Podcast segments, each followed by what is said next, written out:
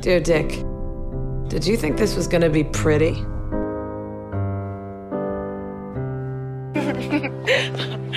Bizarre. It's my vagina. I'm slutty, but I'm a good person. ¿Por qué cuando una mujer es segura y poderosa la llaman bruja? You're both wrong. It's my vagina.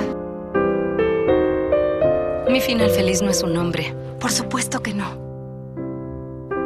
Siento que los hombres siempre buscan algo mejor y las mujeres solo se conforman con que vaya bien.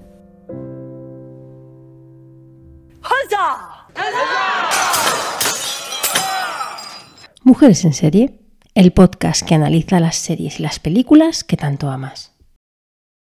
He cambiado una y otra vez la introducción de este episodio, porque tuve que luchar una batalla personal y absurda, como son todas las batallas, contra mi propio ego, que intentaba colgarse medallas de cuántas sagas, series, libros de zombies tengo en mi haber.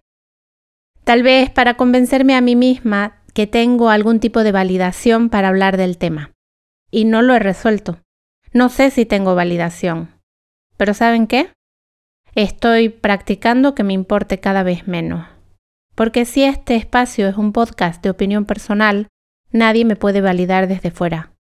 Solo queda hacerme cargo de mis opiniones, y lo hago. Y aunque me guste poco, sé que mis opiniones pueden ser sesgadas, incompletas y erróneas, pero aún así existir. Para no llevarte ningún spoiler, tendrías que haber visto la primera temporada de The Last of Us antes de escuchar este episodio, que puede tener mucho, mucho de invent, ya que en algún momento me animaré a tirar la baraja e intentaré adivinar hacia dónde va la serie, sin tener idea del videojuego, que me encanta vivir al límite en situaciones chorras. Empezamos con la serie. ¿No es acaso la primera escena una declaración de intenciones? Cuando vemos el talk show de finales de los 60 con los dos epidemiólogos en una conversación con el presentador, nos proponen un par de ideas. El peligro de que una pandemia se produzca en todo el mundo al mismo tiempo. Spoiler alert, COVID. Que el planeta suba de temperatura obligando a ciertos organismos a evolucionar y que este sea el causante de una pandemia, en este caso un hongo. La serie utiliza el formato entrevista para explicarnos cómo funciona el Cordyceps y la manera en que el hongo buscaría controlar a miles de millones de personas hasta contagiar al último ser humano vivo. Sacan también a la luz la información de que no hay tratamiento, ni profilaxis, ni cura que valga. Si se dan las condiciones descritas, la batalla está perdida. Empieza de esta manera la que será una serie que critica nuestro modo de vivir, las clases gobernantes, el abuso de confianza y el negacionismo de la sociedad ante grandes evidencias de que necesitamos urgentemente un cambio de paradigma económico, social y ético. Sería más fácil ver un resumen del segundo videojuego y a partir de ahí teorizar, pero me gusta imaginar, y de esto se trata el podcast de alguna manera, proponer futuros posibles en base a los episodios emitidos. Para mí, el espíritu de la serie versa en la idea de que estamos viendo a los últimos habitantes humanos de la Tierra. Por eso el título, The Last of Us. El drama tiene la cualidad de acercarte mejor a la realidad barra verdad. Por otro lado, no tienen tanto de esta verdad entre comillas, por ejemplo, esas historias épicas y por lo tanto optimistas, como son las historias de los grandes héroes de cada nación, porque son historias para el futuro y pretenden mostrar la grandiosidad para infundir esperanza. Pero si no queda esperanza, si no hay nadie alrededor para escuchar tu historia, solo queda ser sincera contigo misma y hacer las paces antes de tu último aliento mientras vas vistiendo tu propia mortaja. Hay algo de la narrativa de The Last of Us que llama mucho mi atención.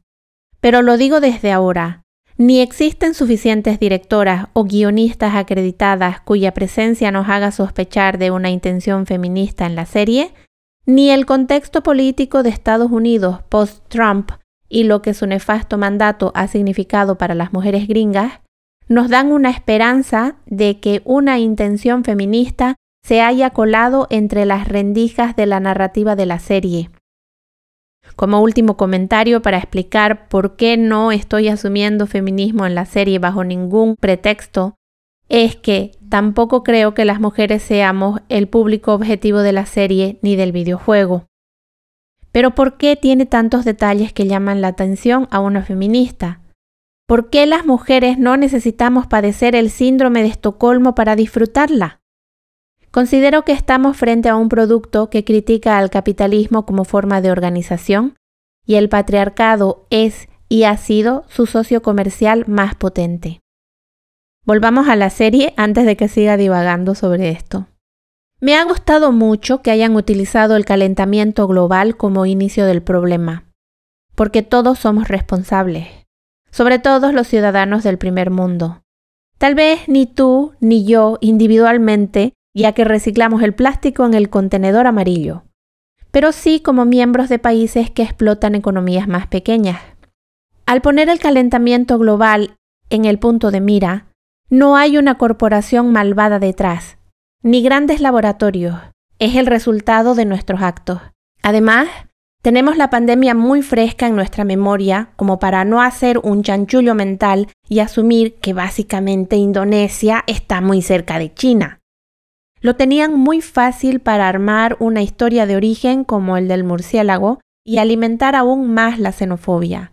Pero no. La responsabilidad es nuestra como humanidad. También es rompedor que se utilice a la voz de la ciencia encarnada en una mujer, que no es rica a pesar de ser la número uno en su área de estudio. Un escenario que nos recuerda más a la realidad que a la ficción. La investigación pública tiene muy poco presupuesto. La realidad contrasta mucho con la ficción, donde solemos ver al típico hombre de bata blanca que chupa pantalla para contarnos el origen del virus, para delimitar cómo funciona y darnos la esperanza, por pequeña que sea, de cómo solucionar el problema porque la ciencia nos tiene que salvar de todo enredo en el que nos metamos, ¿verdad? Ya fuimos a la luna. ¿Cómo no van a crear algo que haga desaparecer por arte de magia las montañas de plástico que vamos generando tras compras estúpidas, incluidas las pajitas, el sorbete, la bombilla, el popote, como le digas? No sé si será vuestro caso, pero aprender a beber directamente de un vaso fue un hito importantísimo en mi infancia. Incluso deben existir un par de fotos mías celebrando este evento. Valdría la pena recordar que hay algo llamado barrera tecnológica que puede impedir que la ciencia avance tan rápido como lo pueden hacer las sequías o inundaciones que ya azotan el planeta. O tal vez utilicemos la tecnología para matarnos entre nosotros, o para desinformarnos y terminar matándonos entre nosotros. Decía que me parece rompedora esa historia inicial tan poco común, poniendo la responsabilidad donde corresponde y evitando en todos los detalles la narrativa épica de un militar de dos por dos que grita que se debe bombardear una zona para luego ser convenientemente evacuado a un lugar seguro. Tampoco vemos al presidente de Estados Unidos dando un mensaje a la población de que deben quedarse en casa, y termina el discurso con los ojos llorosos diciendo Dios bendiga América, para luego ser convenientemente evacuado a un lugar seguro. ¿Qué hay menos épico que una mujer que no es blanca ni habla inglés? No hay épica en una mujer de ciencia que come en la pensión de la esquina. No hay épica que vuelva a repetir que no hay salvación posible. No hay esperanza si ni siquiera quien sabe más sobre el tema sea convenientemente evacuada a un lugar seguro. Cuando esta mujer, que es la eminencia en su campo, sabe que no hay salvación, ofrece la única solución que puede ser de ayuda para los que no están infectados, bombardear toda la zona. Y cuando lo dice, llora y pide que la lleven con su familia como último deseo. La resignación mata por completo a la épica. Y aunque el prólogo nos haya dado para reflexionar y mucho, el inicio del contagio en el primer capítulo se nos cuenta muy rápidamente. No es importante saber cómo ha empezado, qué ha pasado exactamente ni cómo muerden los infectados. El foco se encuentra en que 20 años después ni salimos mejores ni nos pudimos reponer de la pandemia. porque el mayor peligro somos los humanos. La humanidad vive en un mundo sombrío, corrupto, deteriorado y gobernado por Fedra, una organización militar que mantiene habilitadas fábricas de balas y pastillas, sectores intocables de cualquier economía sana que se precie, armas y drogas legales.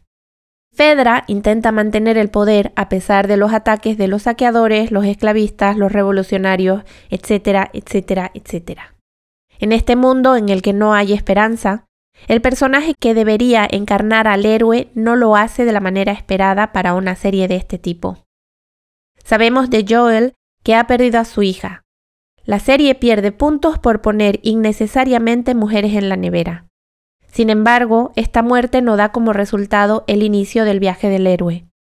De hecho, cuando nos muestren más sobre la vida de Joel, el rompecabezas que iremos armando nos desvelará un mercenario que puede hacer lo que le pidas por un precio. Una gran mayoría de los muertos de la lista de Joel son injustificables, comportamiento muy alejado de lo que se podría esperar de un héroe de ficción. Porque el lenguaje de un videojuego y de una serie o película son totalmente distintos, como pasa cuando se adapta un libro al cine. Hay que hacer concesiones. Un videojuego está hecho para que tú tomes las decisiones y mientras más acción, mientras más muertos, mejor. Están pasando tantas cosas a la vez que no me extrañaría que nunca te pongas a pensar si un ser humano puede ir luchando con las tripas colgando. En una serie, primero que somos personajes pasivos y por otro lado, para empatizar con el protagonista, necesitas un mayor rango de credibilidad. La representación de Ellie es interesante. Me he cansado de escuchar comentarios en las redes de que es una rebelde insoportable. Incluso he escuchado que la perciben como tonta o ignorante. Me pregunto cuán acostumbrados están a la representación de las mujeres como santas y sabias o estúpidas y causantes de todos los problemas. No considero que Ellie sea especialmente rebelde. Es una típica adolescente que está descubriendo el mundo de mierda que la rodea con un cierto optimismo, producto de la inocencia. Y no solo esa inocencia que seguramente recordarás de tus años de adolescente, donde tu cerebro no estaba suficientemente desarrollado para comprender que las cosas malas te podrían pasar a ti también. Hablo del desconocimiento de la maldad y estupidez de los adultos. Puede que Ellie insulte, que intente salirse con la suya, pero cada vez que recibe una orden directa, la obedece. Cuando Tess, Joel y Ellie inician su viaje, sabemos que Tess no lo conseguirá por algo tan básico como que no sale en el póster, pero su rol es sin duda importante. Ellie, por muy dicharachera, juguetona y astuta que se muestre, no consigue conectar con Joel quien está convencido de que lo mejor es abandonar la causa de entregarla al grupo rebelde Luciérnagas y regresar a casa. Sin embargo, Tess y Ellie conectan como mujeres que son. Tess muestra admiración por Ellie y se lo hace saber. Hay que ver qué ovarios tienes, le dice luego de escuchar la historia de cuando la mordieron. La corta relación con Tess estará marcada por la crudeza y total sinceridad de sus palabras y nos educará a nosotras mientras explica a Ellie las reglas de este universo. Cuando Tess se contagia, se convierte en el link emocional que Joel necesita para comprometerse con la causa. Un mercenario no habría continuado con una tarea con la que no estaba de acuerdo, pero sabemos que una promesa a una muerta es compromiso suficiente. Segunda mujer en la nevera de Joel, ningún punto en su columna de héroe. El capítulo 3 es sin duda uno de mis favoritos. No he podido evitar sentir empatía de entrada por Bill, ya que conozco al actor por su papel en una de mis series favoritas, Parks and Recreation. Bill es casi una continuación de Ron Swanson, pero apocalíptico. Sin embargo, no necesitas haber visto la serie que comento, pues rápidamente entiendes el tropo que representa y aquí se rompe otro tópico al narrar una historia de amor entre dos personas del mismo sexo. Una historia más que necesaria, ya que, aunque hayan pasado décadas desde la derogación del Código Hayes, a día de hoy se siguen arrastrando malos hábitos. los personajes homosexuales en su mayoría eran barra siguen siendo el alivio cómico o como mucho el sidekick, quien apoya la trama y ayuda al protagonista a cumplir sus deseos. Si es un drama, suelen terminar solos en el mejor de los casos. Bill y Frank no solo viven 20 años juntos, ellos se aman, se cuidan, se acompañan, y cuando llegan el momento, deciden irse juntos haciendo, por el contexto de la historia, un final feliz. Nada de tragedia, nada de personajes de broma, nada de carnes de cañón. Una historia de amor en medio del apocalipsis que no es interpretada por la típica pareja hetero en la que él le lleva 20 años a la actriz y a pesar de ser un vejestorio, sigue siendo el héroe de acción, paladín de la justicia y defensor de las mujeres indefensas que han conseguido sobrevivir a la pandemia solas, pero a partir del amor se vuelven estúpidamente indefensas. Este capítulo levantó ampollas en la red. Parece que muchos jugadores no se habían dado cuenta de que en el juego ya se daban las pistas necesarias de cuáles son las preferencias sexuales de Bill y Frank. Esto solo lo he leído, no soy jugadora. A partir del cuarto capítulo, nos iremos adentrando en la mierda humana. Primero en Kansas City, donde los ciudadanos han derrocado a Fedra y una vengativa Caitlin está buscando al hombre responsable de la muerte de su hermano, exponiendo que la venganza pone en peligro no solo la vida de nuestros protagonistas, sino como veremos la vida de toda la comunidad a la que el grupo encabezado por Caitlin representa. Esta comunidad ha pasado, como dice el refrán, de Guatemala a Guatepeor. Y aunque no hay tiempo suficiente para que los nuevos líderes hagan algo por cambiar el sistema establecido, la motivación inicial es el beneficio personal. Es interesante que el viaje de crecimiento de Ellie empiece por la venganza, ya que suele ser el tema principal de casi todas las historias de héroes. Pero estas venganzas están matizadas por la épica, justificadas por la maldad del villano y el peligro que corre la humanidad si el malvado de turno no muere o es encarcelado. Hay muy poco discurso de perdón en las dinámicas del héroe de acción. Siento que nos intentan mostrar cómo fracasan todas las opciones de gobernantes, pues la teoría puede ser fantástica, pero se tienen que llevar a cabo por humanos. De momento tenemos claro que Fedra es un desastre y que los ciudadanos de a pie que toman el control tampoco son mejores. Otro tema interesante que veremos en pequeños detalles de la serie, pero un comentario sagaz de Ellie lo pondrá en evidencia, es el estado físico de Joel. Además de que no es ágil, se mueve como una persona de su edad. Vaya atrevimiento. También se está quedando sordo y esto resultará un riesgo para ambos. A partir de lo que ocurre en el capítulo, Joel empieza a entrenar a Ellie como a una igual que no deja de ser una niña, pero él comprende que no enseñarle le la convierte en un blanco fácil. No darle herramientas para defenderse o comportarse de una manera sobreprotectora al estilo de los héroes de acción la convierte en la presa perfecta. Me encanta que podamos ver un hombre que sabe que no estará para siempre y que su mejor legado es enseñar independencia. Bajo la perspectiva de que él iba perdiendo poco a poco la inocencia, me parece intencional que ella no sea testigo de la única historia del amor triunfando ante la adversidad que tiene la serie. Ella no llega a conocer la historia de Frank y Bill. Ellie va interactuando con adultos que representan diferentes problemáticas.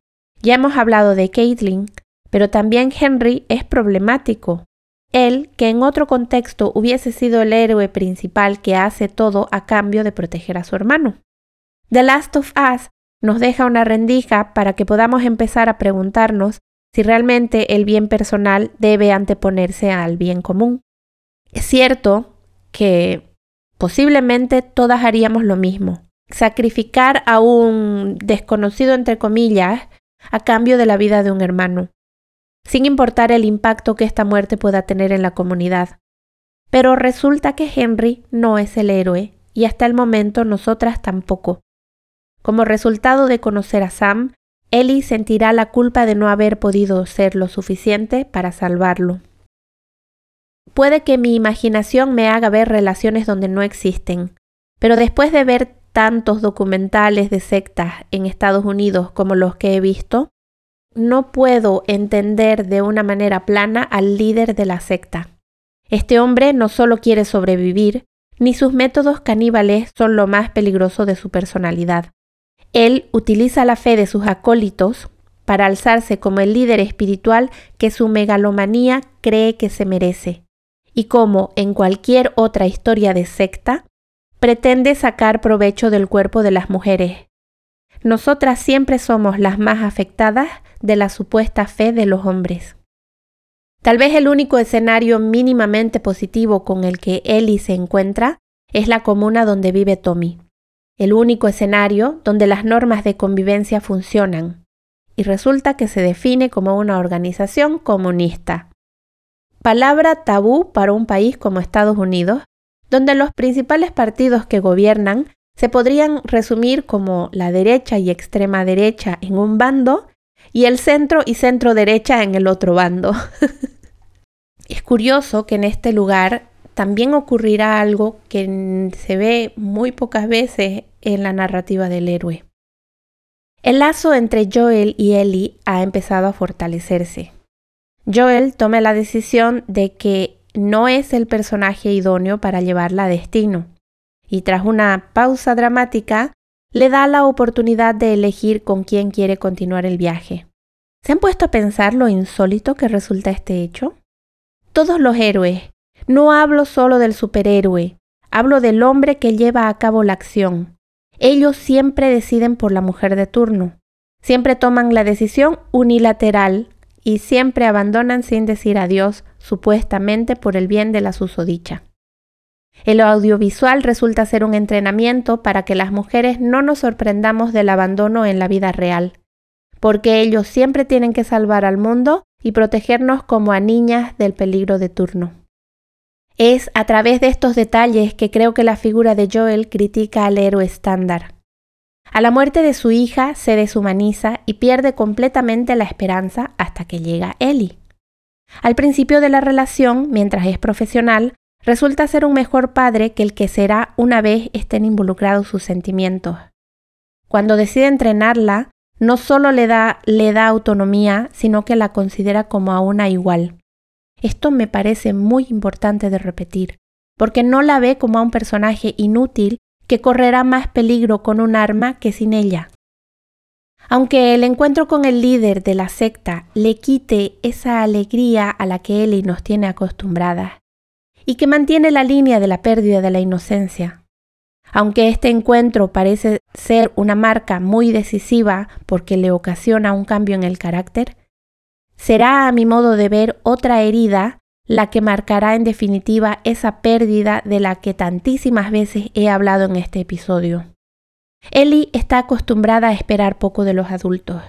Siendo huérfana, habiendo sido criada en un orfanato militar, no creo que haya puesto muchas expectativas en ellos. Pero ha creado un vínculo especial con Joel. Se han involucrado emocionalmente y la mentira ahora es la sombra que les pisa los talones. Una vez que el link emocional se crea y Joel se posiciona como padre, empieza a cometer todos los errores que cometen los héroes al uso, como ya había comentado, algo que suelen hacer los héroes es quitar a las mujeres su autonomía. Ellie, aunque inocente, decide convertirse en la cura. No sabemos si en la reunión con el médico ha firmado el formulario de consentimiento de protección de datos después de que le hayan explicado el procedimiento que incluye pasarla por la plancha, pero ella había tomado una decisión que Joel ignora y en este proceso mata al único enlace que le quedaba con la madre. Y para colmo, cuando Ellie le pregunta, él miente dos veces, tomando una decisión unilateral para proteger a la dama en desgracia, manteniendo el secreto a cualquier costo. La serie pone en entredicho la acción más básica de la narrativa del héroe. Aunque nos hemos encariñado con Ellie y ella le tiene cariño a Joel, tenemos que recordar que no podemos sentir empatía por él, como no deberíamos haber tenido empatía por Dexter. El cariño que creemos sentir por Joel nos llega por haber empatizado con Ellie, además de los años de entrenamiento que tenemos de haber escuchado Love is patient, love is kind. Quiero decir, de tantas historias donde nos han educado para pensar que el amor nunca daña y lo puede todo. Sobre todo el amor de la mujer, entregado sin expectativas, puede cambiar al hombre bestia. La serie se ha tomado muchas molestias para repetirnos que el comportamiento de Joel no es heroico. Es importante sentirnos defraudadas por él. Le ha quitado lo único que tenía Ellie, el poder de decisión. Esta traición será el inicio del verdadero crecimiento de Ellie. Tanto ella como nosotras necesitamos abandonar la idea infantil del amor perfecto, no tanto para poder recomponer esta relación, sino para dejar atrás la inocencia que nos mantiene infantilizadas. Hasta el último capítulo de la primera temporada, Eli representa a las vírgenes que se ofrecían a los dioses en sacrificio, y no se trata de la virginidad sexual.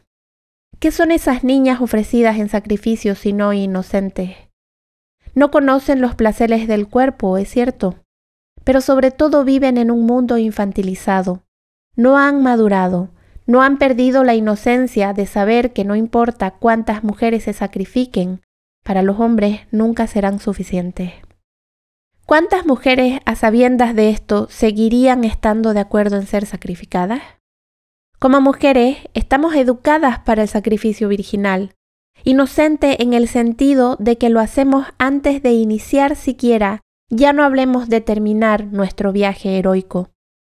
Las vírgenes emocionales no saben quiénes son en realidad, ni cuál es su poder.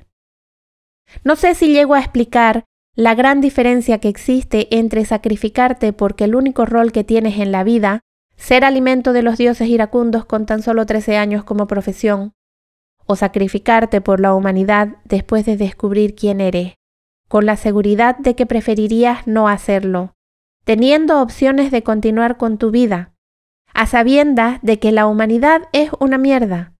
Tomar esta decisión con total conciencia es lo que diferencia entre una ofrenda virginal y una heroína.